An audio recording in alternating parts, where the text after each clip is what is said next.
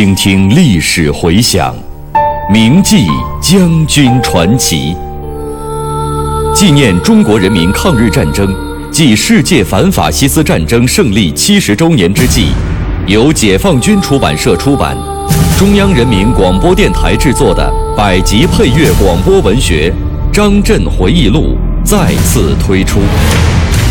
总策划：张晓阳、看评：倪其生。编导叶子，播音方明、雅坤。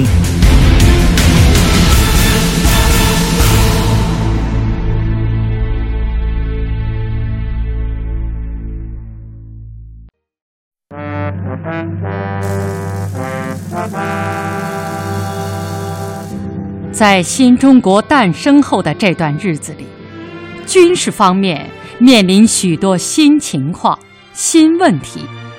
而军队干部的文化水平亟待提高，没有文化知识，确实难以适应现代化、正规化军队建设的需要。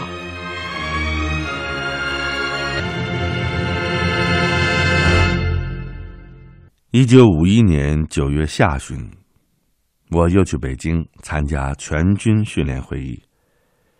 这次会议也采取了高级干部集训的办法，总结了一九五一年全军的训练工作，研究部署一九五二年全军训练计划。会议开始的时候，聂代总长首先致开幕词，接着朱总司令做了重要讲话，军校管理部肖克部长就全军的训练计划问题做了报告。军委各特种兵司令员分别介绍了本兵种的训练计划。这次会议对全军训练工作从时间、内容到实施方法上，都提出了更高的要求。有些内容更多的借鉴了苏联军队和院校的训练方法。在讨论中，许多同志和我都有同感。为了适应新形势的要求。我军的训练应不断的向更高的水平发展，但是我军指战员的文化水平还比较低。苏军的情况也与我们不大一样，所以要想很快的就走上正轨，非常不易。回到南京后，在传达贯彻过程中，军区各部队的同志也觉得安排起来有一定的困难。因为当时党中央号召我们要学习苏联，在如何借鉴外军经验问题上，刚刚开始，尚处于摸索之中，有不同的认识也是难免的。一个月以后，军委又通知我去北京开会，会议确定，根据朝鲜战局的形势发展，我军要继续进行精简整编。同时，对上次训练会议确定的全军训练计划和内容作出调整，强调要加大文化课的比重，把提高部队的文化水平作为首要任务。明确提出，要使军队成为一个大学校。回来以后，我们再一次召开了华东军区高干会，进行传达贯彻，并重新修订了训练计划。在建设现代化、正规化军队最初的日子里，的确没有现成的模式可循，军事斗争的任务还很繁重，部队里旧的习惯影响也很大。但是不管怎么说，这毕竟是全军统一训练方针、任务、内容、方法的开始，对于我军现代化、正规化建设具有重要的意义。随着人民共和国的建立，国家经济建设的进行，军事斗争也具有了新的特点。总体上说，已经从大规模的革命战争，逐渐转为相对和平时期的国防建设与国防斗争。国民党军队从下半年开始，对我华东地区连续实施空袭，重点袭击我沿海城市，尤其是码头、仓库。铁路、港口、桥梁、电站和军事目标，企图摧毁我工业设施，干扰我经济的恢复与发展，造成我社会秩序的紊乱，破坏我渡海作战的准备，以阻挠我解放舟山、金门和台湾。特别是一九五零年一月，国民党空军就五次轰炸上海市。二月六日，敌军的轰炸最为猖獗，共出动飞机达一百六十架次，炸毁四家电力公司，炸死炸伤居民一千三百多人。使得上海市约百分之七十的工厂一度瘫痪。就在这个时候，我们还发现，敌军在岱山扩建机场，以供大型的轰炸机起降。这样，我沪宁地区就面临着更加严重的威胁。后来，不仅是上海，南京也开始遭到空袭。为了保卫祖国的领土、领空、领海，军区部队积极的展开了。空海防斗争，现实告诉我们啊，没有空中的安全，不但这仗没法打，建设也搞不成。陈毅同志曾经对我们说：“一定要迅速的把防空部队建设起来，把上海的天空保护起来。”他还亲自给聂代总长打电话，要求支援防空力量。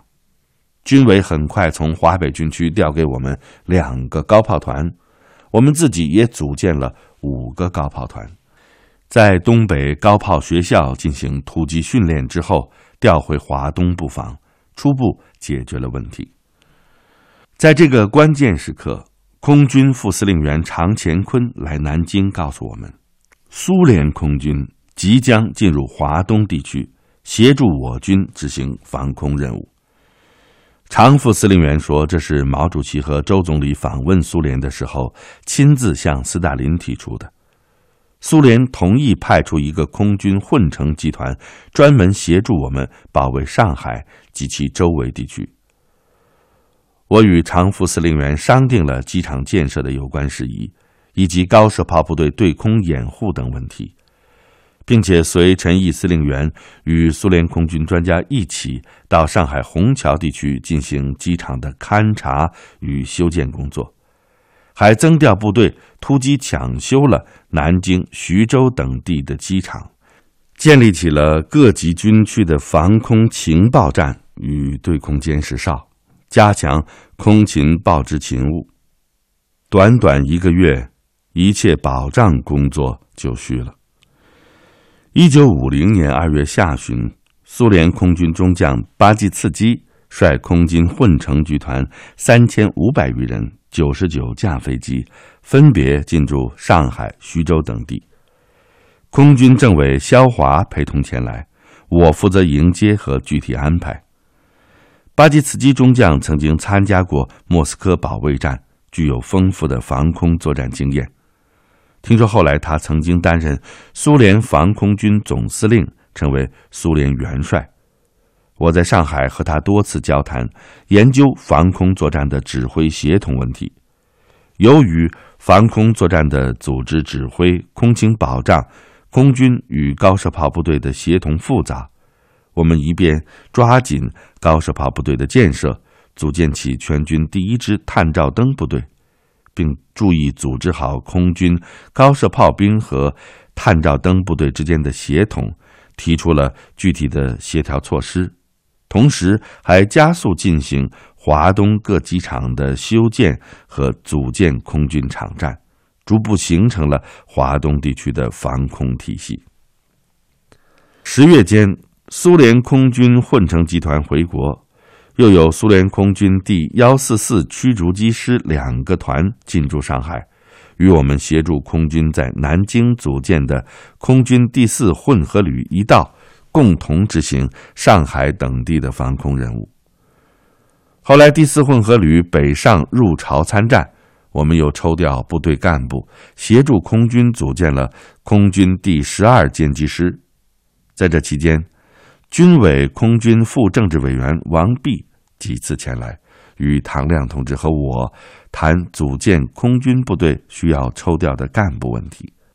我们军区司令部还会同军区空军司令部研究了上海要地防空部署，重新调整了上海市防空作战的部署和指挥关系。经过这八九个月的摸索与锻炼，原先由苏联空军担负的空中巡逻、警戒与空战任务，终于逐步的由我军初建的人民空军部队所接替，彼此之间也结下了战斗友谊。苏军撤离的时候，其飞机及其他设备折价留给了我们。这是共和国建立之初一段难忘的时光。在上海等地的防空斗争中，我们共击落蒋军飞机十六架，保障了沪宁地区的安全。特别是舟山群岛解放以后，敌机来犯的次数就大大的减少了。华东地区的防空作战取得了重大的胜利。华东军区管辖的海岸线很长，从山东到福建有近万公里。为全国海岸线总长的百分之六十七，沿海有大小岛屿三千三百余个。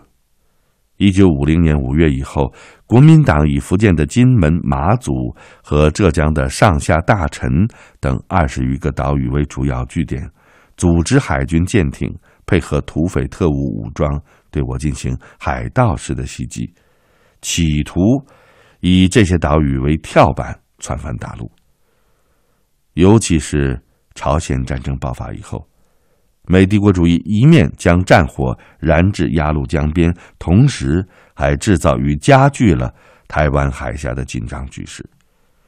蒋介石也积极准备反攻，企图在我东南沿海登陆，我华东战区的海防斗争任务就更加繁重而复杂。那个时候，我经常在想。新中国已经建立了，为了防止外敌入侵，这么长的海岸线必须有计划的设防。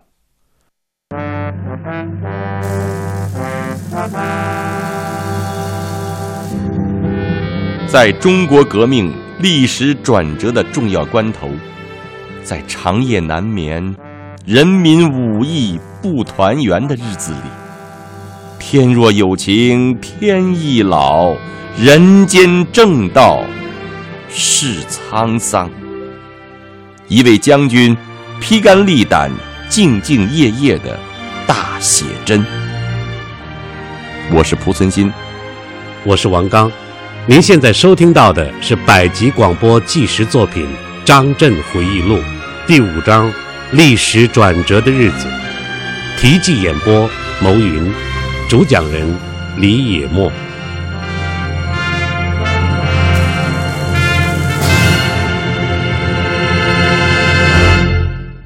一九五零年十月，我组织司令部制定了华东全区设防部署方案，分析研究了华东地区防务存在的主要问题，对主要设防地区的兵力部署和各项建设提出了具体意见。沿海各军区也都据此制定了海防的部署，从而开始了华东沿海地区海防作战、剿匪和警备三结合的长期斗争。一九五一年初，根据朝鲜战局的发展，中央曾经分析过，如果我军作战比较顺利，继续取得胜利的话。则美军和李承晚军可能分别退至日本和台湾，继而由我东南沿海登陆，以开辟新的战场。而在我华东军区当面，蒋介石正在积极准备向我浙江、福建沿海地区发动进攻。他们的期待，一是美军越过鸭绿江入侵中国；二是同样的反攻戏能在台湾海峡也上演一回。因此，中央军委赋予华东军区在浙闽沿海地区设防的任务。由于我们对此项工作抓得早，便在前一段计划安排的基础上加以研究修改，很快将方案上报了中央军委。一九五一年一月十六日，我们正在召开军区高干会议，研究当年的军事工作方针与任务。毛主席发来电报，指示我们要独立担负华东地区海防与国防斗争的任务。遵照毛主席的指示，我们又分别对福建、浙江与淞沪这三个主要方向的海防部署进行了研究，提出了具体方案，得到了陈毅司令员的批准。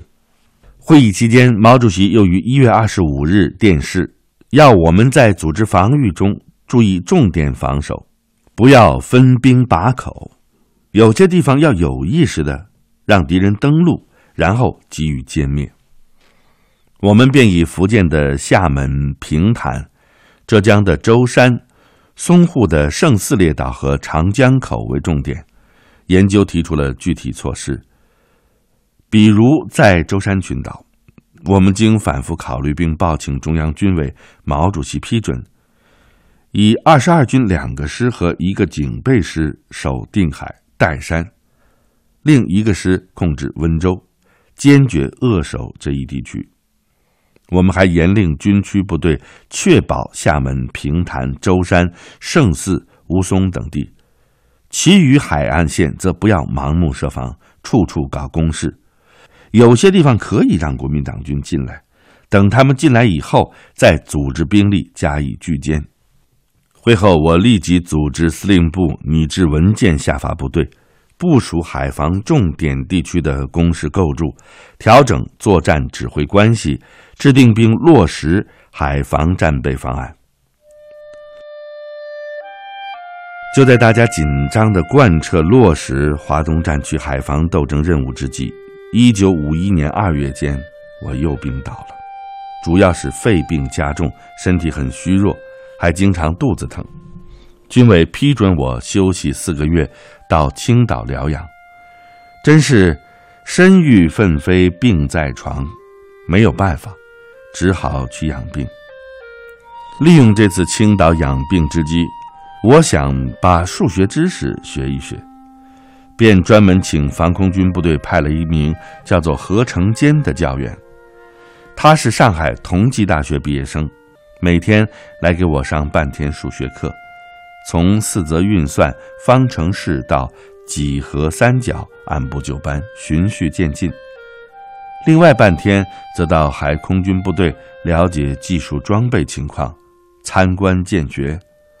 我还乘炮艇和鱼雷快艇出海，去流亭机场看飞机表演，还到大摩山炮台了解岸防炮及高炮的性能。在青岛。我先后看望了在此休假的朱总司令和罗荣桓、邓子恢、罗瑞卿、李立三、刘宁一等首长，他们长期工作繁忙，日理万机，这次来青岛小住调养一下身体。朱总司令还请我和林松吃了一次饭，席间他兴致勃勃地谈起往事，并对部队建设讲了许多重要的意见。老人家六十多岁了。身体很强壮，每天看书写诗，时常下海游泳。我还在海边为总司令照了几张相片。罗帅那时是总政治部主任，对军队的政治建设很有创建，但是繁忙的工作严重的影响了他的健康。一天下午，我前去看望他，谈到一九四三年五月。他由山东经淮北去淮南看病的时候，还给我们做了山东抗战情况的报告，特别是介绍了反扫荡、反蚕食斗争的经验，对淮北地区的游击战争很有指导意义。罗主任的身体虽然不太好，但是同我谈了一个多小时，他十分注意了解部队的思想情况以及各种反应，强调。要注意学习，提高部队干部的文化素质，适应新的形势。这番话呢，给我留下了深刻的印象。二零零零年我回湖南的时候，专程前往衡东县罗荣桓同志的家乡，凭吊了这位最早离开我们的共和国元帅。病休以后，摆脱了繁重的工作。更有时间与精力去关注正在进行之中的朝鲜战争。到底这场世界性的局部战争有什么新的特点？其发展趋势如何？我经常在思考这些问题。三个月前在北京开会的时候，与即将赴苏联治病的粟裕同志也谈论过这些问题。他认为，发展为大打的可能性甚小，总的趋势是以政治解决结束战争。我也觉得是如此。为了在今后谈打结合、谈谈打打的局面中保持主动，就必须立足于以战争的手段来求得和平。我找来了一些军事书籍和文章，包括美军的战术纲要和苏军的战斗条令，认真研读。还有一篇文章叫做《未来的空降部队》。结合这些材料，我专门研究了。抗美援朝战争中，美军对空陆战队的使用情况，感到美军关于伞兵的训练与运用不及苏军早。实战中运用较为成功的还是德国。德军在第二次世界大战初期入侵丹麦、挪威、荷兰、比利时等国家的时候，曾经多次组织空降作战，配合地面部队，取得了明显的效果。在攻占希腊克里特岛的时候，还曾经单独使用空降兵，达成作战目的。总体上讲，尽管这一兵种存在着难以独立作战等弱点，但是这一兵种在战役战术上的配合作用甚为重要，因为现代战争已经是三维作战了。此间，我还看了邓华同志关于抗美援朝第一、二次战役的总结，我感到他谈得很深刻。